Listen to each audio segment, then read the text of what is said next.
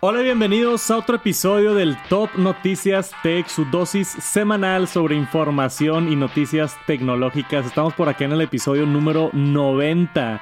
Ya nos estamos acercando al famoso episodio 100, que seguramente vamos a estar haciendo algo especial en unas 10 semanas.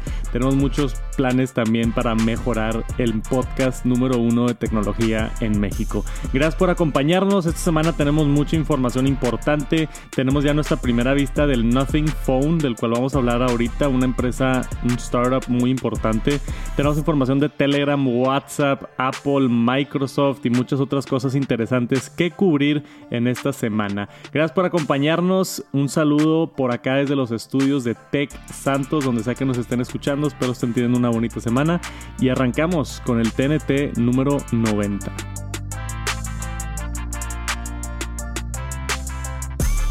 Y primero que nada, una de las noticias más grandes es nuestra primera vista y más información sobre este teléfono misterioso, el Nothing Phone 1. Tenemos por acá una nota de Engadget. Ya desde hace un par de días tenemos como las imágenes oficiales, pero el día de hoy cuando estamos grabando esto MKBHD, el youtuber grandísimo por allá de Estados Unidos, que vi en el evento de Apple y me tomé una foto con él. Aunque no la he subido a redes todavía, pero pronto la verán por allá en Instagram. Este fue como que le dieron la exclusiva, güey. Le mandaron el teléfono y, y lo utilizó y tuvo varias funciones nuevas. Nada más un poquito de historia de lo que está pasando con esta empresa. La empresa de Nothing está fundada por Carl Pay. Carol Pay es básicamente el fundador de OnePlus. Él hizo OnePlus desde cero y empezó con este, con, este concepto de te voy a dar un super teléfono a un muy buen precio. Ya sabes, los inicios de OnePlus tuvo mucho éxito, que era nada más por invitación y era exclusivo y esto y el otro. Y eventualmente pues creció tanto que se hizo ya como que una empresa normal de teléfonos y se fue. Y ahora empezó otra empresa. Como que a este güey le gusta empezar empresas. Sí, ya sé. Oye, tiene muy buena, muy buen diseño. O sea. Sí. Tiene, muy buen diseño. Y digo, y los productos que hemos visto de ellos, o sea, tipo el, el, los audífonos, ¿no? Que fue lo que más vimos hace poco. Este, yo creo que que pues, no sé, a mí sí me gusta, me gusta mucho el diseño, de, en especial el teléfono, que parece pues como un iPhone, creo que 12 por ahí dice en, el, en la nota. Sí, se ve como un iPhone 12. O sea, con las dos cámaras y todo, o sea, el trasero, o sea, el, las líneas como cuadraditas, digo, se ve muy cool. Sacaron el primer producto que sacó la empresa de Nothing, esta empresa nueva de Carl Pay, fueron los audífonos. No sé si te acuerdas, los Nothing Earbuds 1, creo que se llaman, que eran estos audífonos semi-transparentes con un look diferente, que tenían buen precio y cancelación de ruido y muchas otras cosas. Entonces yo creo que por eso les ha ido como que creo que si estás empezando una empresa nueva necesitas algo llamativo. No puedes hacer algo así normal y sacar un teléfono normal. Tiene que ser algo llamativo y definitivamente está llamativo lo que está haciendo Carl Pay por acá con el Nothing Phone 1. Vamos a ver unos pedacitos por acá del video de MKBHD. Vean nada más esto. Si es que le puedo picar play. Vamos a ver. No le puedo picar play. Ahí va, ahí está. Este, acá tenemos el videito. Este es el Nothing Phone 1 ya en mano, güey. Sí se ve como un poquito futurístico, ¿no? Con el... Sí. El... ¿Cómo se ve así? De lado parece un iPhone 12. Por frente tenemos todo pantalla menos un hole punch en la esquina. Dos cámaras en la parte de atrás. Tiene carga inalámbrica reversible y carga inalámbrica normal que eso está interesante.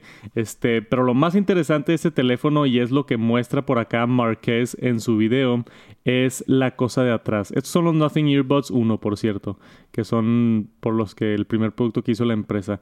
Pero en la parte de atrás, este teléfono tiene el distintivo de diseño que tiene, aparte de que se ve transparente y se le ven ahí los, los tornillos y todo, eh, son los LEDs en la parte de atrás. Tiene un montón de LEDs por la parte de atrás. Aquí los vemos prendidos. Tiene alrededor de la cámara, uno en la esquina, uno abajo y uno alrededor de donde es la carga inalámbrica. Y se iluminan bastante bien y es un brillo como sutil, no es, está como frosted, ¿no? Así como con softbox. Y tiene toda esta interfase que estamos viendo en pantalla para poder subirle a la iluminación, bajarle, poder configurarlo, este que se prenda de diferentes maneras. Cuando pones algo a cargar inalámbricamente, se prende alrededor, que también se ve increíble. Cuando lo conectas a cargar Eso está bien chido. Eso está bien chido, güey. O sea, ahí vemos cómo cuando tú lo conectas, esta barrita se llena. Entonces tienes que mover el teléfono con la mano.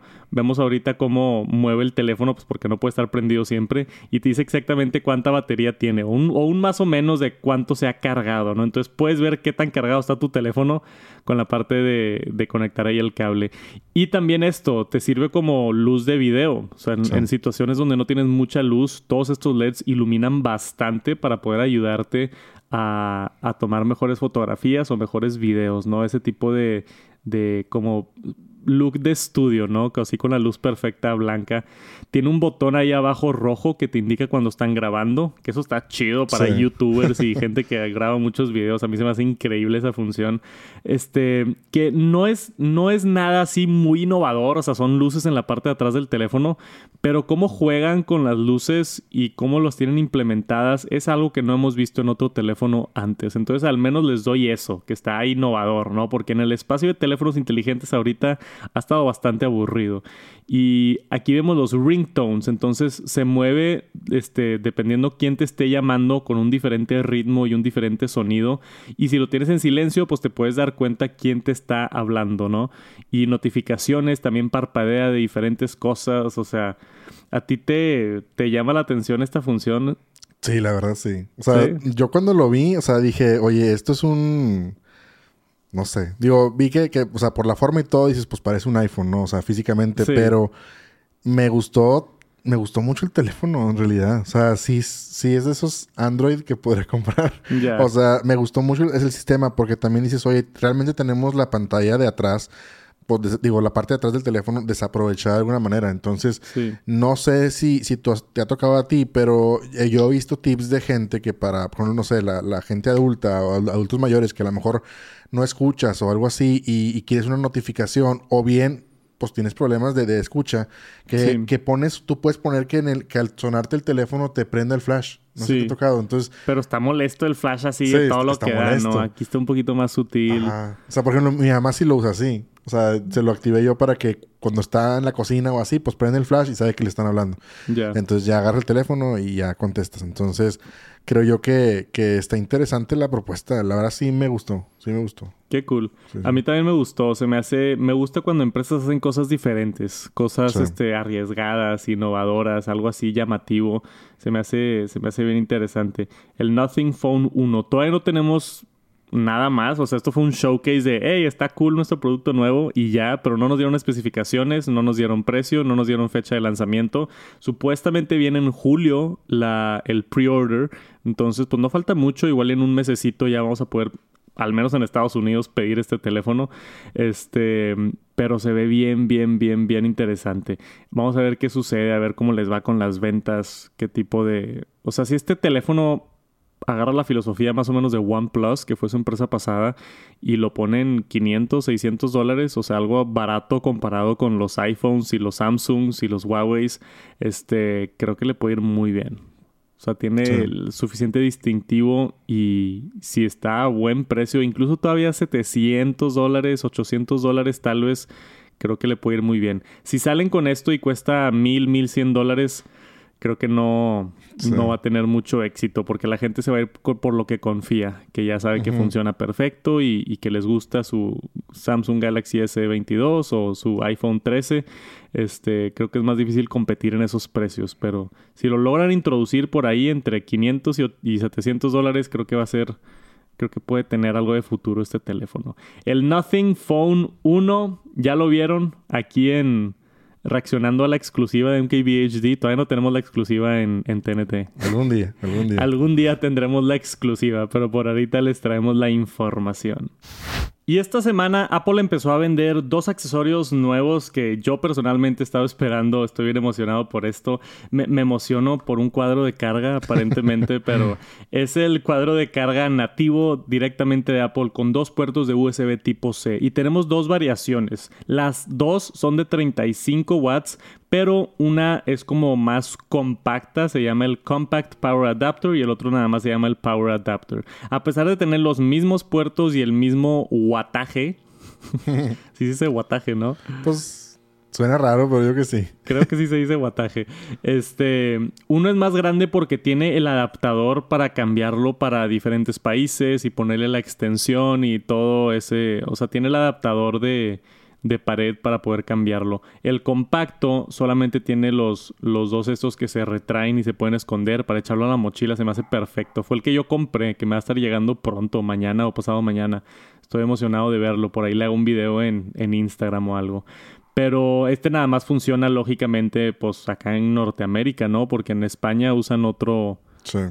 Otro adaptador completamente. No sé si hay una versión compacta con los adaptadores de corriente de otros países. Esa sería una buena duda. Sí. Este, igual alguien de España me pudiera confirmar. Pero están las dos opciones para que escojas la que quieras. Yo me fui por el compacto, obviamente, porque yo quiero echar esto a mi mochila y llevarme mi cargador del iPhone y mi cargador del iPad y mi cargador del Apple Watch y pues poder cargar dos cosas al mismo tiempo. Y no nada más tenemos este ya puedes ordenar esto, sino Apple sacó más información a través de un documento de soporte. Entonces por acá tenemos un poquito sobre cómo funciona esto exactamente. Entonces estos 35 watts se van a dividir equitativamente entre los dos dispositivos conectados, excepto por una situación. Entonces tenemos aquí los tres criterios. Si conectas una Mac y un iPhone o iPad, cada dispositivo va a recibir 17.5 watts que eso es suficiente para, cargar tu MacBook Air no a una velocidad óptima. O sea, se va a cargar más lento, pero se puede. claro que si conectas nada más tu MacBook Air, pues sí te va a dar los 35 watts. Pero si conectas tu MacBook Air y un iPhone, se va a dividir 17.5 watts entre cada uno. Si conectas un iPhone y un iPad, también reciben 17.5 watts cada uno. Que 17.5 watts para el iPhone es casi fast charging porque la carga rápida es 20 watts. Sí. Entonces, pues se carga a buena velocidad tu iPhone. Está, está bien, güey. Ya de 20 watts, o sea, que es nada más X, 2.5 watts menos. Y luego la última situación, si conectas tu Mac o iPhone con un Apple Watch o AirPods, les dan un poquito menos de prioridad a los AirPods y al Apple Watch. Entonces los AirPods y Apple Watch reciben 7.5 watts que creo que eso es lo, normal que reciben los AirPods y el Apple Watch, y le da al iPhone 27.5 watts o a la Mac 27.5 watts, que ahí sí tienes la carga rápida. Entonces creo que también esa situación donde déjame conectar mi MacBook Air, ah, y déjame cargar mis AirPods también, o déjame cargar mi Apple Watch también. Se me hace bastante versátil este producto, me gustó bastante. Claro que hay miles de empresas que ya tienen cuadros con, con dos puertos y todo, pero ver uno directamente de Apple, este, me, me, emocionó al menos a mí. Ya lo pueden ordenar si quieren. ¿Tú te vas a comprar uno de estos o no? Fíjate que a mí sí me, llama la atención para tenerlo ahí en, o sea, en el buró. Porque tengo ahí la... Compré el MagSafe, y tengo el, el, reloj y compré ahí un accesorio que, que le pone los dos, este... Cargadores, ¿no? Entonces, pero tiene los dos cables y dos cargadores y... Entonces, pues ya lo simplificas en uno. Que no es como tú dices, así como esencial de que, oye, necesito este cargador. Pues simplemente pues pones dos y ya. Pero pues te simplifica la vida no tener ahí otro enchufe ocupando o también... Sí, te ahorra un espacio en la pared. Y lo, que no sé, ahí tú que digo, ya que te llegue, lo vamos a ver, qué tan compacto será. Porque digo, ahí en las fotos tú lo ves y, pues pareciera que es el mismo tamaño, ¿no? ¿O, tú crees que realmente sí es más compacto? O sea, en esos dos. Estos dos, no, yo creo que sí está bastantito más compacto. O sea, porque lo ves así, pues se ve así un leve, un 10% más chiquito, pero... Sí, sí, sí. Ya cuando lo tenga en vida real, esperen esta semana un videito en Instagram o, No creo que le haga un video entero de YouTube sobre un cargador. Como el paño. No vale la pena. Pero un videito rápido por allá en Instagram o Twitter definitivamente voy a estar subiendo. Ya como que en la mano, qué tan grande está. Pero... Sí, se me hizo interesante esta movida por Apple. Yo... Pero mira, tiene diferentes situaciones. O sea, tú lo quieres para ahorrar espacio en tu casa y conectar dos cables. Yo lo quiero más que nada para viajar. O sea, yo cuando viajo siempre no me gusta llevar muchos adaptadores. Me tengo que llevar el cable del Apple Watch porque es diferente. Me tengo que llevar un cable de iPhone porque es diferente. Y siempre me llevo un USB-C. Entonces siempre me llevo esos tres cables. Y siempre me llevo nada más uno de los adaptadores de USB tipo C. Entonces cargo mi iPhone y luego en la mañana cargo mi Apple Watch porque no puedo cargar los dos al mismo tiempo. Entonces yo creo que para mí esto, ir a viajar y poder nada más llevarme un cuadrito y conectarle dos cables para conectar dos cosas, Se me hace bastante versátil y cómodo. Y me hubiera gustado que fuera un poquito más. Si fuera 40 watts, creo Sí. que me hubiera gustado más. O sea, cargar un iPhone a 20 watts y tu MacBook Air a 20 watts. O sea, 20, 20, 40 creo que hubiera estado chido. O, un poquito más, tipo 50, para dividirlo en 25 y 25. Esa es mi única ligera queja con este producto. Me hubiera gustado un poquito más de wattaje. Sí. No, pero pues como tú dices, seguro alguno de los otros este que hacen accesorios, marcas de accesorios, pues ahí sí. Inclusive ya sí los vi, vi que hay otros ya que salen con dos y traen un poquito más de carga. Entonces, pues yo creo que. Digo, no va a ser el oficial, pero pues bueno, si es lo que buscan muchos, pues ahí está, ¿no? Y más barato. Sí, así es. Definitivamente hay otras opciones. Voy a estar explorando por allá a ver qué tal. Hace poquito me llegó uno de Nomad que utilizo mucho. De hecho, aquí está la caja. Este de, de Nomad. Nomad es una empresa de accesorios que me gusta muchísimo. Este es un cuadrito chiquititito del tamaño de lo que era el cuadro de 5 watts de Apple. Sí. Y este tiene 20 watts, carga rápida para el iPhone y aparte me gusta que está negro. Apple no hace adaptadores negros, entonces es un buen ejemplo del- de un adaptador que yo he disfrutado de, de Nomad. Este, no sé si ellos tienen uno de dos puertos. Igual y ya lo sacaron también. Voy a investigar. Pero ahí lo tienen, si les interesa, ya está disponible a la compra estos nuevos adaptadores de corriente directamente de Apple.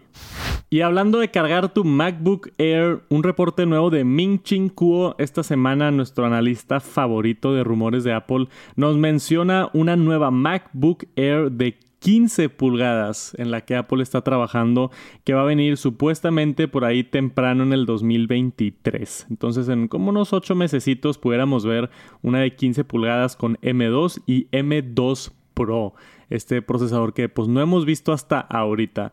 Pero a mí se me hace bien interesante esto, o sea, eh, el hecho de tener una 15 pulgadas en el chasis así delgadito de la, de la MacBook Air y todo, creo que puede ser un producto bastante popular porque a la gente le gusta tener pantallas más grandes, pero no les gusta tanto eh, el- lo que pesa la de 16 pulgadas, ¿no? Sí. Aquí tenemos una fotografía del M2 y por acá abajo está el tweet de Kuo Ming Chi diciéndonos que este de 15 pulgadas va a venir este, en el segundo cuarto de 2023 y va a tener dos opciones de CPU. Entonces también vas a poder configurarlo con más poder porque la MacBook Air solamente se topa en M2. La MacBook Air supuestamente de 15 pulgadas la vas a poder poner M2 Pro. Que ahora si me pongo a pensar, quedaría la línea perfecto. Mira, ahí te va lo que tiene que hacer Apple. Tiene que matar la de 13 pulgadas MacBook Pro porque se me hace innecesario ese producto Ujú. Y ofrecer nada más Air y Pro. Air en 13 y 15 pulgadas y Pro en 14 y 16 pulgadas. Entonces vamos a tener 13, 14, 15, 16 en diferentes chasis, en diferentes configuraciones de procesador y una línea concreta y sólida. ¿Te gusta? Está bien, suena bien. Ya, ya, que te contrate Team para su Sí, línea de o para su producción. equipo de marketing. equipo de marketing y, y Claro. conceptos de Max. Sí, o sea, quieres una MacBook más, li- más liviana, tienes opciones de 13 y 15 pulgadas. Quieres una MacBook con más poder, tienes 14 y 16 pulgadas. Se me hace perfecto y así Sí. evitas confusión, porque si fuera MacBook Air de 16 pulgadas Sí. y MacBook Pro de 16 pulgadas, al consumidor regular igual y lo confundes de, oye, las dos son 16 pulgadas, ¿qué está pasando? Pero con ese distintivo de que una es 15 pulgadas y otra es 16 pulgadas, creo que de, un, la- a un aspecto de marketing o de ver así como que la línea completa, se, se siente mejor la línea así de esta manera, ¿no? Porque todavía yo veo mucha gente confundida con la nueva MacBook Pro de 13 pulgadas. Sí, no, o sea, ya- un, un primo me preguntó de que, oye, la nueva MacBook Pro ya salió. Y yo, sí, pero esa es la vieja, nada más le cambiaron el chip y el... Pero tiene el M2. Y yo, sí, está padre el M2, pero pues es- tiene el diseño viejo. Sí. O sea, si, si te gusta, pues es, es, es buena opción, pero yo consideraría mejor una MacBook Air si no necesitas los ventiladores o así. Y él, pero pues es la Pro M2, y, ¿sabes? O sea, sí, sí. entonces... Sí, es confuso, es confuso. Se- claro que se confunde. Y luego la Pro M2 es menos poderosa que la Pro M1 Pro. Y, do- y 14 pulgadas y a lo mejor cuesta un poquitito más y el diseño nuevo y el notch. O sea, Yo estoy emocionado. Si es que si llega a haber una 15 pulgadas de MacBook Air, A mí me interesaría mucho, mucho tenerla, pero vamos a tener que esperar porque supuestamente esto viene en el 2023 y por supuesto que es un rumor. Hay muchas cosas en las que Apple trabaja que nunca ven la luz de día y a veces nada más simplemente están completamente mal los rumores, pero al menos este güey le ha atinado en el pasado y, y es un paso lógico, yo creo, hacer una MacBook Air de 15 pulgadas. Y esta semana hubo una nota importante de WhatsApp. Ahora anunció Apple está, ha estado trabajando con WhatsApp en una mejor manera de pasar tus archivos, tu información de Android a iPhone. Creo que fue el año pasado cuando se introdujo por primera vez la función de pasarte de iPhone a Android. Entonces lo hicieron más sencillo pasar todos tus chats, pasar toda tu información y ya no batallar si te querías cambiar de iPhone a Android. Pero al revés no se podía. O sea, si tú tienes, si tú hace antes de esta semana, si tú tenías un iPhone, perdón, si tú tenías un Android y te querías cambiar a iPhone, perdías todos tus chats, perdías todo de WhatsApp, tienes que empezar desde cero, básicamente. Y yo creo que eso también limitaba mucho de la gente que se quería cambiar, ¿no? Porque, pues, aquí en Latinoamérica, la mayoría de nuestras vidas corre a través de de WhatsApp. No nada más familiares, pero trabajo y grupos y amigos y todo. Entonces, me gusta esta función nueva y está construida directamente al setup de un iPhone. O sea, ahora tú cuando estás haciendo el setup de un iPhone, hay una nueva aplicación que se llama Move from Android, que ya existía, pero que ahora tiene la función de cambiar también los datos de WhatsApp. Entonces, ya funciona esto, lo acaba de anunciar Meta. Te puedes cambiar de Android a iPhone y en WhatsApp se te pasa tu historial, tus fotos, tus videos, tus mensajes de voz y todavía mantiene el end-to-end encryption, está completamente seguro y no tienes ningún problema ni nada. Aquí tenemos un par de screenshots. En Android te va a salir Move to iOS. Entonces esta aplicación puede copiar toda tu información para el otro lado. Y en iOS, como les había platicado, ya teníamos lo de Move from Android. Este, que también está muy, muy chido. Entonces, WhatsApp, por fin. A mí esto me va a ayudar, por ejemplo, cuando hago reseñas de otros teléfonos que no son iPhone. Siempre sufro porque cambio el SIM y el WhatsApp no se me pasa y, y, pierdo. Y luego cuando reconecto con el iPhone, perdí esos mensajes que me llegaron acá y allá y no se conecta todo. Entonces, me gusta que ya tenemos una forma un poquito más sencilla de cambiarte de Android a iPhone y que se te pase todo, ¿no? Cuando tú estás instalando el iPhone, esto es lo que vas a ver, Move Data from Android. Entonces le vas a poder picar aquí, inmediatamente vas a poder escoger las aplicaciones que tú quieres y dentro de esas aplicaciones va a salir WhatsApp por primera vez porque antes no estaba. Este, pero eso no es todo. Tenemos otra nota por acá de, de WhatsApp ¿De qué se trata esta, Jera, la de los emojis? Con la reciente actualización de WhatsApp, bueno, que nos tocó que podías como que poner eh, emojis, pero pues nada más tenías ahí, creo que cinco opciones o seis opciones. Entonces, pues bueno, se está trabajando aquí en, los updates. Creo que sigue en beta esta parte. Bueno, al menos a mí no me ha salido. Este, pero pues al parecer ya vas a poder hacer, este, agregar como que otros emojis de los que tengas tú en, Cualquier emoji que quieras. cualquier emoji de los que tengas ahí en el teléfono. Sí. Aquí se ve un poquito la imagen de beta de cómo se vería. O sea, ahorita tenemos justamente esos seis. la manita arriba, el corazón, riéndote, sorprendido, llorando y el, el, el que nadie sabe si es rezando o high five. pues yo digo que es high five. Yo digo que es rezando. Porque rezando a mí me suena el otro, ¿no? Que está así. Ese es tipo gracias. ¿Ves? El debate, ¿no? ese yo lo uso de rezando. Sí, ese emoji es de que, oye, porfa, tráeme esto y pones esas manitas así de. Bueno, pues a ver, escriban en los comentarios a ver qué opinan. ¿Es rezando? ¿Qué opina la raza? ¿Es rezando o este, es high five? Tenemos, o sea, WhatsApp ha estado agregando muchas cosas, güey. Acabo de subir esta semana el video de las cosas nuevas de WhatsApp allá en Tech Santos. O sea, hubo tantas cosas nuevas que le dediqué un video entero en Tech Santos dando 15 tips y trucos. Si no la han visto, dense la vuelta por el canal de Tech Santos. Y esto es todavía otras funciones que vienen que están por acá en beta, ¿no? Esto de moverlo de Android a iPhone, esto de poder hacer reacciones con todos los emojis, no nada más los que te diga. Y tenemos hasta otra función nueva que involucra las llamadas. Entonces acá tenemos los, las llamadas en grupo una de las funciones nuevas que van a agregar es que estas llamadas ahora vas a poder silenciar a personas individuales dentro de la llamada si no quieres escuchar a alguien y también poderle mandar mensajes a estas personas individualmente. Más o menos como si estás en un Zoom y te metes al chat del Zoom para mandar un mensajito, este, o le das mute a alguien. Estas funciones yo creo que le van a ayudar mucho a la gente que hace llamadas así rápido grupales, ¿no? Cuando son más de cuatro o cinco personas sí se vuelve un poquito caótico. Sí. Entonces estas funciones se me hacen buenas. WhatsApp se ha puesto muchísimo las pilas con todas estas cosas nuevas y, estoy emocionado de, de, que lo están haciendo, ¿no? Porque yo he tratado de convencer acá a la gente de México de cambiarse a Telegram, de cambiarse a iMessage y nada más no funciona. Seguimos todos en WhatsApp pero al menos está mejorando bastante. Y hablando de WhatsApp mejorando, tenemos la competencia Telegram, ahora con una suscripción premium que cuesta 5 dólares al mes tenemos por acá la nota en engadget.com. 5 dólares al mes si es que te encanta Telegram y quieres agarrar más funciones.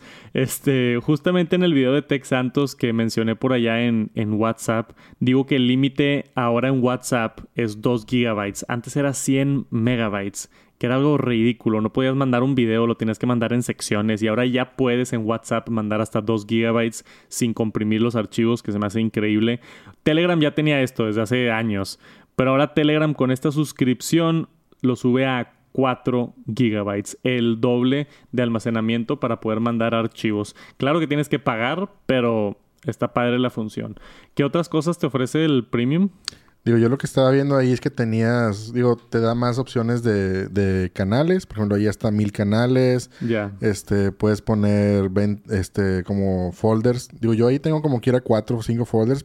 aquí dice que hasta 20. Hasta 20 folders. Este, digo, yo había leído también en otra, nota que te deja ahí como otros emojis y personalizar un poquito más y algo de Creo que también conectarte a más dispositivos. O sea, tiene ahí una que otra cosilla que a lo mejor no es tan relevante. Pero yo creo que la gente que lo use muy intensamente, pues a lo mejor ahí sí le va a sacar más provecho, ¿no? O sea, que, que pueda hacer más cosas o que, te funcione mejor. También por ahí vi que, eh, que no te va a salir publicidad. Entonces significa que a los gratis sí nos va a salir. Ok. De alguna manera. Entonces, pues hay que estar atentos a ver qué, qué va a pasar con eso de que eso es importante porque Yo, yo siempre me he preguntado cómo estas empresas hacen dinero, ¿no? Sí. Porque no tienen anuncios y eso puede, no sé, puede estar gacho si empiezan a salir anuncios en Telegram. Se va a sentir un poquito peor la experiencia. Igual y si lo hacen, ¿no? Como para em, empujar a que la gente pague este, cinco, sus 5 dólares al mes.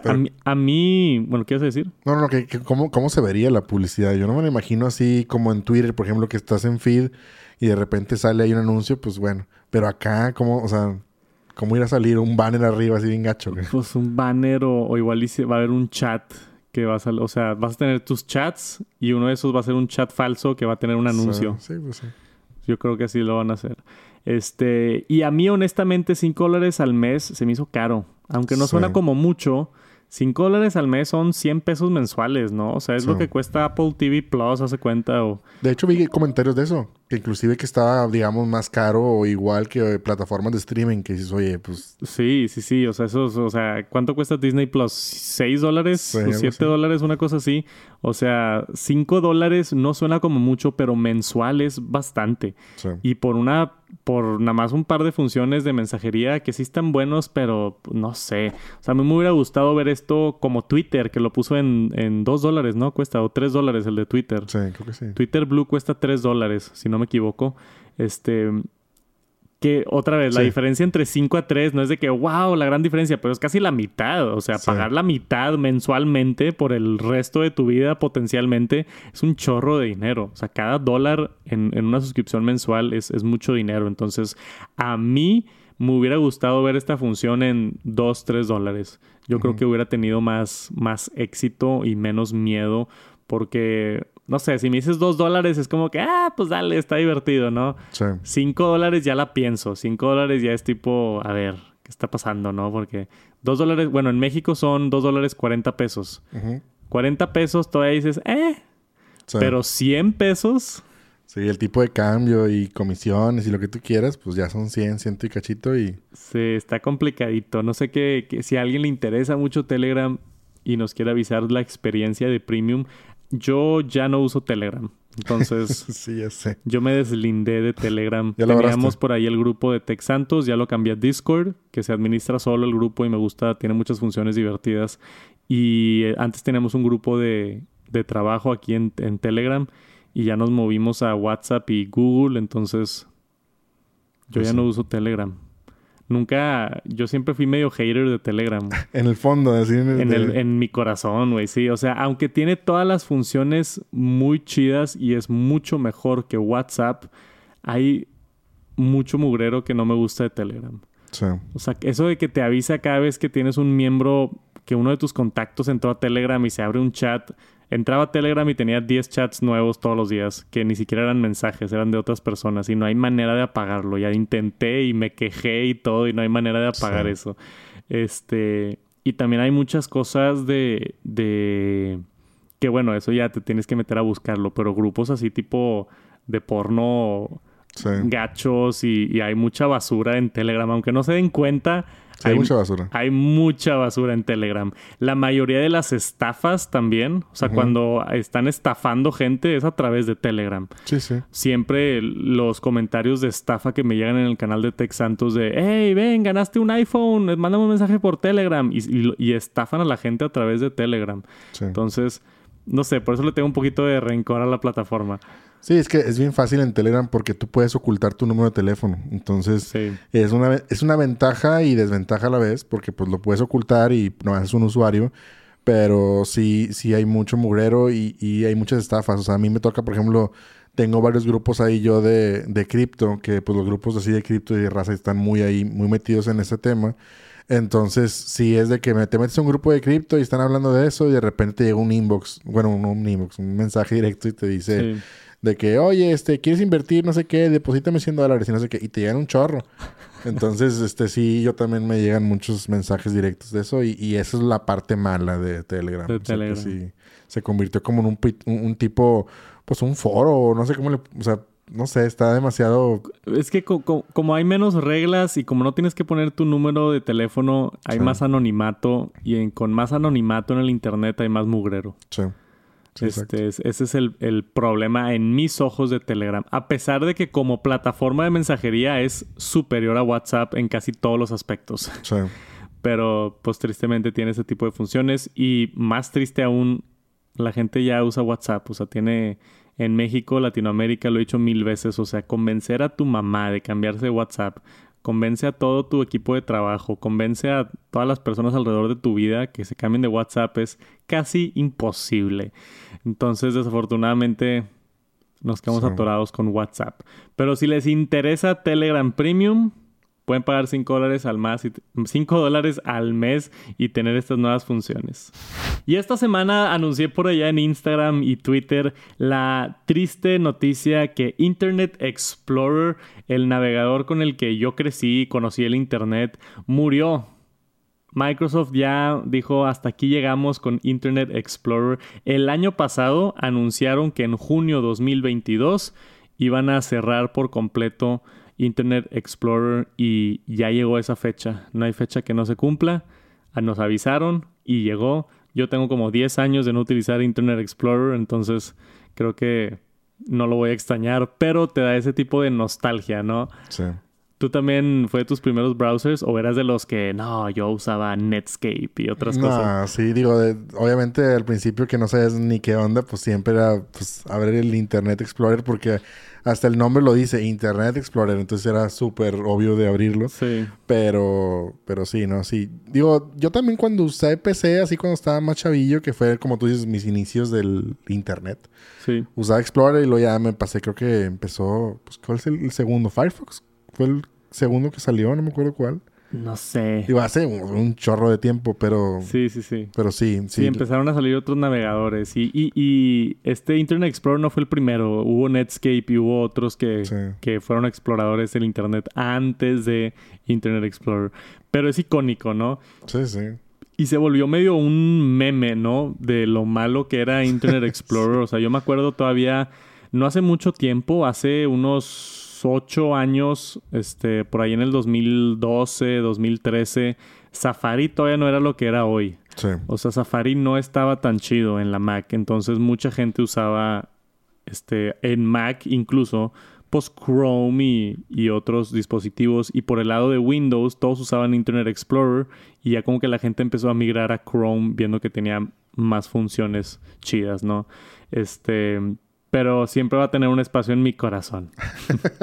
Ahora cuando tú entras a Microsoft, digo, cuando entras a Internet Explorer, te manda automáticamente a Microsoft Edge y te sale este mensaje que dice Internet Explorer has been retired.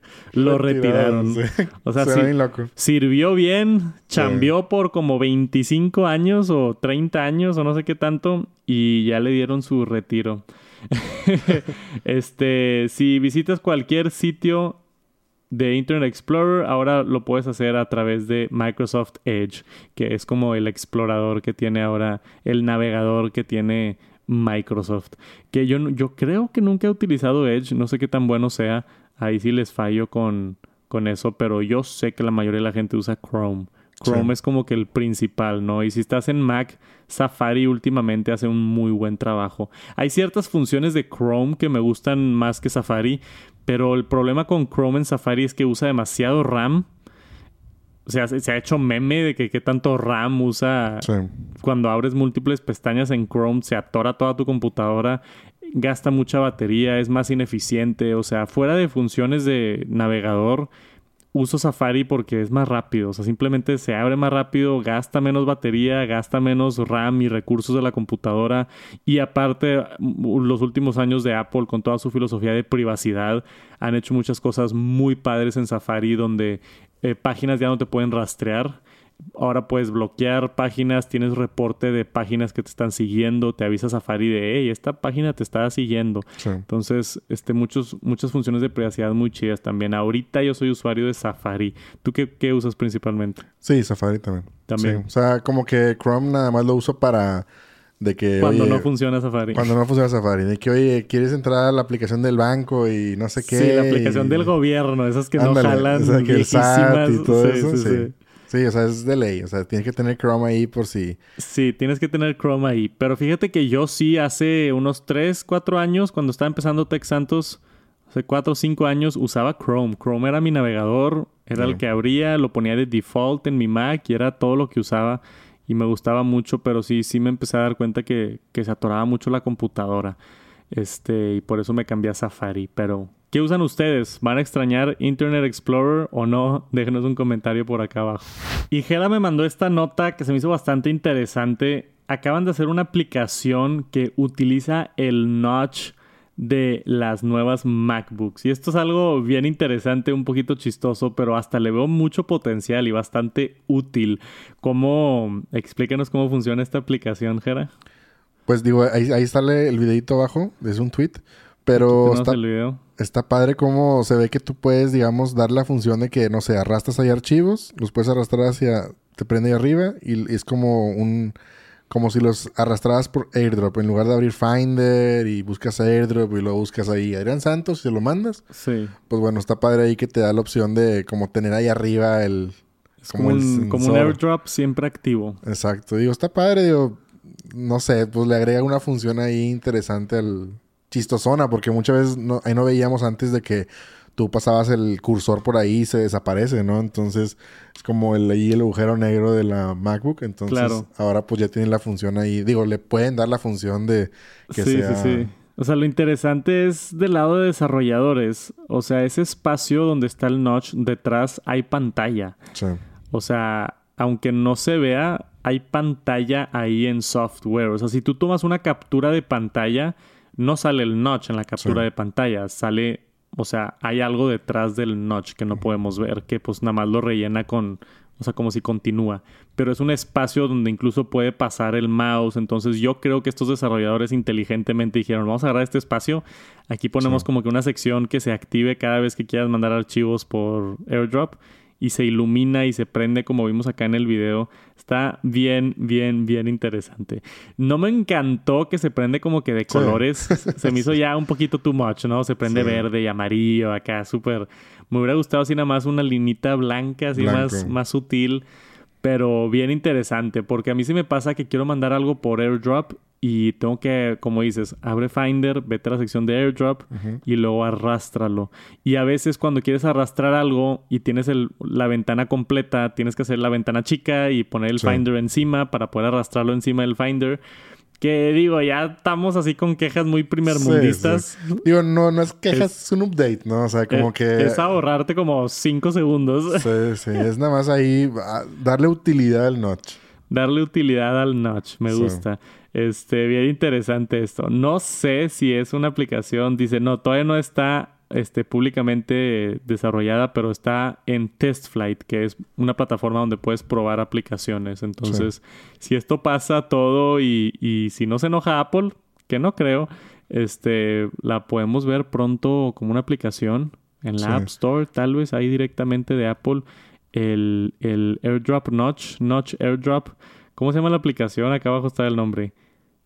Creo que no mm, tenemos nombre. King's App. ¿Quién es el desarrollador? Sí, y pero todavía no tiene nombre. Y hace poquito veíamos también, es que no me acuerdo qué hacía, que pues, le ponían foquitos de Navidad y no sé qué al notch. Sí. ¿Te acuerdas? Y eso salió también en la, en la App Store, ¿no? Entonces, sí, sí, sí. Digo, no que les moleste a Apple que hagan aquí un, un update de su... Si llega a, a, salir ya la versión pública de esta aplicación, definitivamente la voy a probar y le hago un videito por allá porque sí me, sí me interesa mucho. Si tienen una Mac, con Notch pronto van a poder estar aprovechando ese espacio también. Todavía estamos explorando iOS 16, el nuevo sistema operativo que Apple anunció hace un par de semanas en WWDC, que tuve la fortuna de, ir por allá y verlo en persona. Ya hice mi video de cosas nuevas del beta, más de 100 cosas nuevas con iOS 16, pero eso fue de 2-3 días de utilizarlo. Siguen saliendo cosas nuevas y hay muchísimas cosas interesantes. Quería resaltar esta en específico porque posiblemente puede ser lo mejor de iOS 16. iOS 16 te va a permitir saltarte los captchas en ciertas páginas web. Todos conocemos estos captchas que a mí me molestan muchísimo y siempre he dicho, ¿por qué no hay una mejor manera de identificarme como humano, güey? O sea, selecciona cuatro semáforos y ahí estás como estúpido buscando los semáforos. Ah, aquí están y los seleccionas y luego le picas continuar y te dice, selecciona tres barcos y estás ahí buscando los barcos. Y está bien tedioso, güey, porque no nada más puedes entrar a una página web, ¿no? Entiendo el concepto de que no quieren bots y quieren que te verifiques como humano, para pues no estar aprovechando con bots, este, rastreando páginas y otras. O sea, tiene su uso, pero siempre he pensado, ¿por qué no hay una mejor manera de hacerlo? Aparentemente iOS 16 tiene la solución. Se encontró ahí en los ajustes de iOS 16 este, un sistema nuevo en el cual tú vas a poder verificarte como humano y automáticamente el iPhone va a decir, hey, esto es un humano y se va a saltar el captcha por completo. Yo no sé si Apple tuvo que hablar con los de CAPTCHA o, qué hicieron para hacer esto que funcione, pero no puede ser lo emocionado que estoy por esto. Este dice acá que vas a poder enable el Automatic Verification Feature, así se llama, la verificación automática que va a verificar tu iCloud, tu Apple ID y tu dispositivo para presentarte un token para señalar que eres de confianza básicamente como un... Hace poquito que estaba viajando, el Global Entry, ¿lo conoces? Sí, sí. O sea, tú cuando viajas internacionalmente te dejan sacar algo que se llama el Global Entry, que yo lo saqué hace poquito y ha ayudado muchísimo porque te saltas las filas de, documentación. Global Entry es básicamente tú vas a una entrevista, checan que no tengas antecedentes penales, te toman todas las huellas, te toman fotos, o sea, te, te meten al sistema así, pero profundo y te verifican. Este, y ya con esto, para que no te estén checando cada vez en el aeropuerto, simplemente dices yo, yo ya estoy verificado y pasas. Y funciona muy bien. Este, creo que me recordó a eso, ¿no? Esto de, ok, tengo mi iPhone, soy un humano, estoy verificado, aquí está mi token de verificación y ya no me preguntes que si soy humano en el Internet. O sea, ya, ya no necesito ese chequeo, ya está por acá checado. Y seguramente Apple tiene mucha seguridad y mucha privacidad para que gente no abuse de este sistema o no pueda ni siquiera acceder a este sistema para abusarlo. Que no, uff, ¿qué tan emocionado? O, estoy, exagerando? Pues es que, Dios, ay, pues, nos van a decir que qué exagerados, pero siento yo que es un... no sé, es un update, pues como tal, o sea, es mejorar la experiencia de, navegar. O sea, como tú dices, a lo mejor, ay, sí, pues tardas dos segundos en contestar la encuesta de los semáforos. Es que a veces pues, es más de dos segundos. Y no, y a veces yo no le no lo pongo bien. No la tiras, sí. O sea, no eres humano, eres medio humano. Yo soy, soy daltónico, entonces tengo problema con los colores. Sí, sí. No con los semáforos, pero con los que sale tipo las letras de diferentes colores y unas encima de otras que tienes que poner de que R, X, 8, 4, C, 16. Está bien cañón. y hay unas bien difíciles, güey, que en serio tipo las veo y es, no sé si es un 8 o si es una B de burro, ¿no? Sí, sí, sí. Y estoy así como que, o sea, sí batallo. No creas. Sí, a mí también me ha pasado un par de veces de que, con, sobre todo con esos, de que la riegas una o dos veces. Sí. Entonces, digo, yo creo que, este, o sea, bien por Apple por mejorar la experiencia de, de web. O sea, y obviamente como tú dices, pues sí eh, Apple sí se, se toma muy en serio la parte de la verificación de iCloud y la Apple ID y todo eso. Ahí no te contaba hace poquito que, que, le hice yo un correo a mi hija hace... Cuando nació le hice un correo yo de novedoso, ya sabes, geek. Dije, pues para que tenga su primer correo y su, su iCloud, ¿no? Y obviamente la bebé tiene, tenía un mes. Pero dije, de una vez ya separo el nombre y todo. Entonces se me fue la onda y se me fue la onda y no, pues no di de alta el correo a ningún lado y se me fue la onda y perdí la contraseña. Entonces fue un rollo para recuperarla. Entonces, digo, ya lo logré, la pude recuperar, pero Apple sí se toma muy en serio ese tipo de cosas de seguridad. Entonces, claro. yo creo que si, pues en este caso que, van a hacer esta, esta actualización con iOS 16, pues obviamente están cuidando de que también no hagan mal uso y que no terminen bots con iCloud y que se salten ese paso y todo ese rollo. Lo, lo importante también aquí a señalar es que no es algo así como que implementa Apple y ya funciona en todos lados. Las páginas web tienen que actualizarse, que eso puede ser un potencial problema, ¿no? Entonces seguramente va a haber páginas donde no, simplemente no se actualizan y tengan el sistema viejo de CAPTCHA. Pero anunciado Cloudflare y Fastly, que viene aquí en el artículo, este, might extend beyond Apple hardware, o sea, también para en el futuro incluir Android y otras cosas, pero que lo están trayendo este Cloudflare y esas empresas básicamente se dedican a, seguridad en el internet y privacidad. Este que lo van a traer a millones de páginas web empezando ya, ¿no? Este nuevo sistema de tokens que como explica no es específico de Apple, o sea, este sistema de tokens es una es un avance de no sé, de todas las empresas de tecnología para mejorar este sistema. Nada más que Apple es el primero que lo implementa ahorita. Entonces seguramente yo creo que en un año o dos años ya van a dejar de existir los captchas. Esperemos. Pero por ahorita Apple innovando, ya lo tienen iOS 16 y estoy emocionado de ver cómo funciona. Y para terminar, una nota interesante que surgió por acá en 9 to 5 Mac, pero en realidad surgió en Twitter este señor Ken Koseida, no sé si estoy pronunciando bien su nombre, pero era uno de los ingenieros principales que trabajó en el iPhone desde el 2001 y nos compartió varios detallitos de cosas que tuvieron que hacer detrás de las escenas para el iPhone y son cosas bien interesantes. Entonces, lo primero que menciona es que no, no había este copy paste en el iPhone que no sé si sabían esto. nos vamos a ir un poquito medio nerdo Apple acá en, esta sección, pero en el primer iPhone no tenía copy-paste, que es algo que mucha gente señaló de que, oye, qué raro, o sea, es una función sencilla y fácil, ¿por qué no tiene, no tiene copy-paste? Y nos comparte una de las personas que trabajó en esto y nos dice que, que, simplemente no hubo tiempo para implementar el copy-paste. O sea, tenían ciertas limitantes de, de, que tenían que entregarse. Dice que él le tocó trabajar en exactamente... Déjame, ¿dónde está por acá esa sección? el cursor, magnifying glass, este, el texto, lo del touch, este, editar texto, o sea, muchas cosas que le tocaron a él que simplemente tomaron la decisión y dijeron, ¿sabes qué? No vamos a alcanzar a meter copy-paste, entonces no lo pusieron. Y salió hasta el segundo iPhone, hasta el iPhone 3G que, que salió.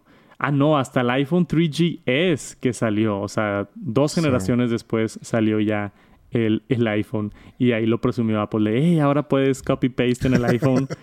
Y así como pasa, sucede hoy en día. En ese entonces era de que, pero ya hay otros teléfonos que lo hacían. Sí. Pero pues es que es raro porque también no sé, por ejemplo, yo no me acuerdo, yo que antes de tener el iPhone tenía, ¿qué sería? Un Motorola o un Ericsson o algo así. Pues para qué querías un copy-paste si no tenías ninguna interfaz que copiar y pegar. O sea... Sí.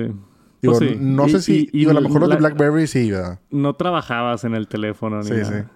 Pero pues bueno, a lo mejor no era una fusión esencial tal vez. Yo no me acuerdo porque yo, yo tuve nada más el 3G. No tuve el primerito, entonces Sí. no, no me acuerdo. Y el home button también fue parte del equipo que trabajó el home button que querían algo sencillo para poder siempre regresar a inicio y no perderte en la interfase. Es que a la gente se le olvida, pero el primer iPhone fue el iPhone que digo, fue el teléfono inteligente que cambió la industria por completo. No había teléfonos pantalla completa completamente Sí. touchscreen. No había este un sistema completamente touch, una interfase donde puedas navegar dentro del teléfono. No existía un concepto de App Store. O sea, no había aplicaciones en teléfonos. Era lo que venía con tu teléfono y ya. No podías descargar más aplicaciones. Este, o sea, revolucionó muchas cosas el iPhone. Y una de las consideraciones era, pues la gente se va a perder, ¿no? Entran a notas y abren una nueva o entran a Safari y se van a navegar y cómo regresas a casa, ¿no? Te pierdes dentro del sistema operativo. Entonces, por eso se señaló, se hizo el uso del home button, donde, ¿sabes qué? Donde sea que estés en el sistema, le picas home y vas a regresar a, a casa. Y ahí ya puedes empezar otra vez a navegar otra aplicación o empezar otra vez a explorar más partes, pero siempre tienes la seguridad de poder regresar a casa. Ya más adelante luego que si le picabas dos veces entrabas al multitasking y todo Sí. eso. Le, le- le agregaron un poquito más de funciones al, al home button. Pero lo más interesante para mí era esto, que esto yo no sabía, a pesar de que soy bien nerdo de, de Apple y, y de muchas tecnologías.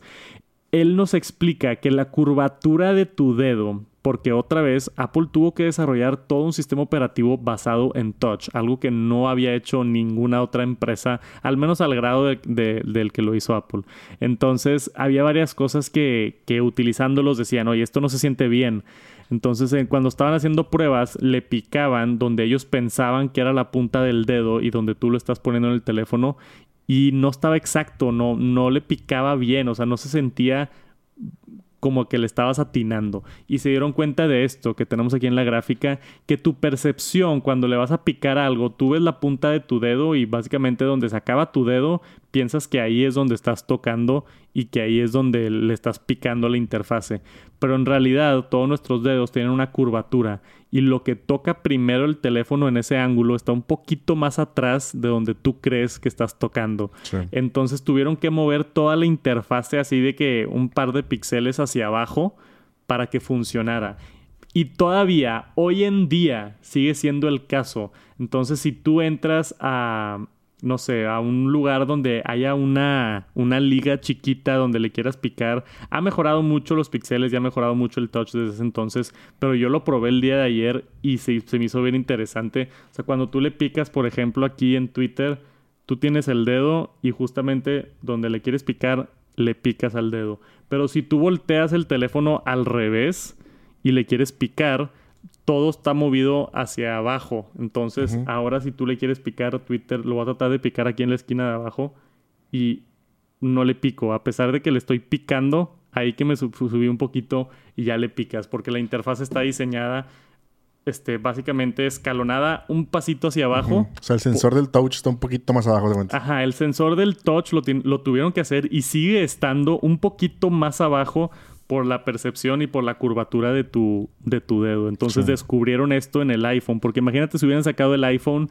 el original, y tú le quieres picar algo y, y no le puedes picar o se pica un poquito más abajo. Entonces lo tuvieron que mover para que funcione natural. Que imagínate todo lo que tuvieron que pasar de tecnologías y de pruebas para poder hacer esto, que son tecnologías que se siguen utilizando el día de hoy. Entonces está bien interesante lo que nos comparte por acá uno de los ingenieros principales que trabajó en el iPhone. Y con eso concluimos nuestro este historial nerdo de Apple. Oye, pero, o sea, está buenísimo ese tip. O sea, Sí. se me hace, suena así de que, que geeks y que no sé qué.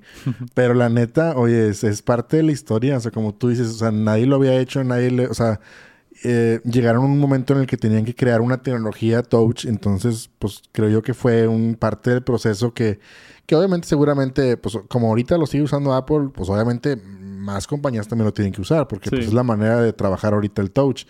Pero como no existía antes, pues tuvieron que darse, tuvieron que darse con ese tope de decir, oye, le estoy picando y no jala. Para decir, oye, hay que mover esto. O sea, suena tan sencillo que nunca lo había. O sea, yo nunca lo había pensado hasta que vi la nota. Sí. O sea, dije, oye, ¿cómo funciona en realidad? O sea, y, y a, y a veces te puedes dar cuenta también como, no sé, a veces que estás, no sé, haces una nota y estás dibujando con el dedo. A lo mejor también no lo he notado, no, no lo he probado, pero a lo mejor también realmente estás dibujando un poquito más abajo y no te das cuenta. Sí. O sea, con el dedo. Si usas el lápiz, pues sí, obviamente el lápiz lo detecta y pues es preciso. Pero con el dedo al menos yo creo que sí es un poquito más abajo también. Sí, si te pones a dibujar, o sea, la línea no está justo donde acaba tu dedo, está, Sí. está como abajo de tu dedo. Abajo, sí. Que igual y para dibujar, no sé si es lo óptimo, pero cuando estás seleccionando cosas, Sí. necesitas, ah, para que se sienta natural, que se sienta que estás tocando el objeto, sí tiene que estar un poquito más abajo. Está, está bien interesante, o sea, me hubiera encantado, no sé, estar en el equipo y de que, oye, Sí. este, fíjate que no se siente que o hay Steve Jobs ahí, ¿no? De que Sí. lo agarra y lo prueba y dice, oye, ¿sabes qué? Pero no siento que le estoy picando. Algo Sí. está mal. Sí, ¿Por qué? Y oye, pónganse a investigar de que por qué se siente que mal, ¿no? Y alguien tuvo que estudiar de que, oye, es que los dedos están curviados y donde tú piensas que le estás picando, en realidad le estás picando más abajo por la curvatura de tu dedo. Y de Sí. que, ah, bueno, entonces hay que mover toda la interfase un par de píxeles para abajo. Y lo probaron y, y, y de seguro ahí Steve Jobs de que ahora sí se siente que le estoy picando, ¿no? No, y de seguro pasó así, no lo dudo. O sea, porque ta- también, o sea, tú dices, o sea, es, es tan común tú tener tu teléfono y picarle, pero pues tú ves el botón y le, o sea, tú piensas que le estás picando al botón, pero le estás picando un poquito abajo, como tú dices. Entonces, Sí. a lo mejor sí, sí tendrías que, ¿cómo se dice? Tapar con tu dedo lo que le quieres picar para que pique realmente. Sí, sí, sí. Está raro, ¿no? O sea, está, Sí, a sí mí está me raro. pareció súper interesante eso, la verdad. Está bien padre, es de esos datos curiosos que, que son divertidos, que a mí me encantan. O sea, yo soy fan de, de la tecnología y de estos dat- datos curiosos y siempre los comparto con amigos y otras cosas. Entonces está padre poder también compartirlos por acá en el Top Noticias Tech. Igual y muchos de ustedes están como que, wow, qué interesante, pero igual y algunos que nos están escuchando están de que, güey, ¿de qué están hablando estos datos? Qué hueva. Pero bueno, somos nerdos de la tecnología y por eso hacemos este podcast. Y eso es todo por esta semana en el Top Noticias Tech. Muchísimas gracias por acompañarnos hasta el final. Les mandamos un saludote yo y Jera, Jera y yo. Ya me regañaron porque siempre digo yo y Jera. Es Jera y yo. Se dice yo al final, ¿verdad? Pues sí, se supone. Sí, no, hablo bien mal y, y me Está dedico bien, a hablar. Es, es un problema siempre que hay en los comentarios de YouTube. Les mandamos un saludo, Jera y yo. Estoy intentando mejorar mi, Venga, mi lenguaje.